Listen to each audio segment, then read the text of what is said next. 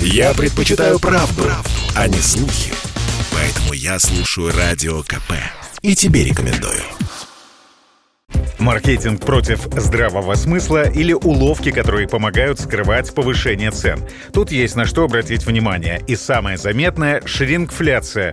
Это понятие, образованное из двух слов. От английского «шринг» — сокращение, и второе — хорошо знакомое россиянину инфляция. Поясним. Производитель немного сокращает объем продукта. Например, насыпает в пачку не килограмм риса, а 900 граммов.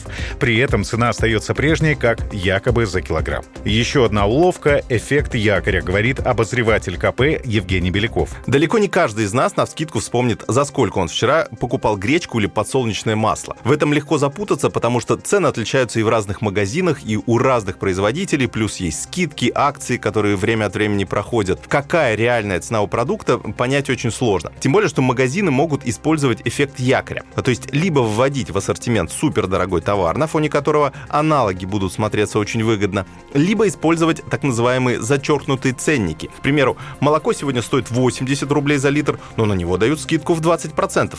Получается 64 рубля.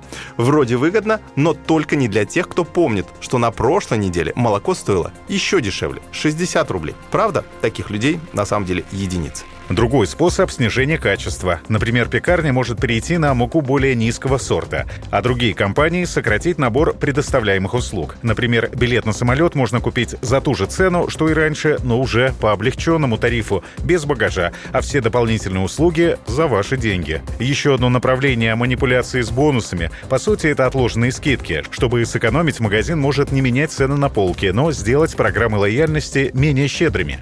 К примеру, начислять не 5%, 5% от потраченного покупателем, а лишь 3% в виде бонусов. По сути, это означает повышение реальных цен на 2%. То же самое касается и кэшбэка по банковским картам.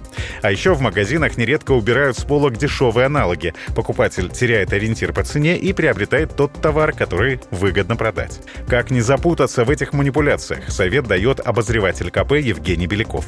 Довольно известный совет, но при этом действительно рабочий. Покупайте оптовыми партиями и на скидках. Э, в некоторых случаях это действительно удобнее. Э, к примеру, я таким образом недавно купил корм для собаки. Была скидка на Черную пятницу, э, поэтому я взял сразу корм на 3 месяца, потому что у него большой срок годности и вероятность перерасхода из-за большого объема здесь нулевая, потому что порции у собаки отмерены больше, чем я ей положу, она не съест. Другой пример. Один знакомый таким образом экономит на орехах и сухофруктах. Э, он их покупает на развес, сразу 10 килограммов. Э, продавец на рынке за счет э, такого, ну, все-таки мелкого, но опта дает скидку в 30%, а чтобы не переедать, мой друг раз в неделю делит определенный объем на порции по 50 граммов в день. Получается, он и деньги экономит, и время на походы в магазин, и еще и полезную пищу во время перекусов регулярно потребляет. Ну, то есть в сторону чипсов он уже даже не смотрит.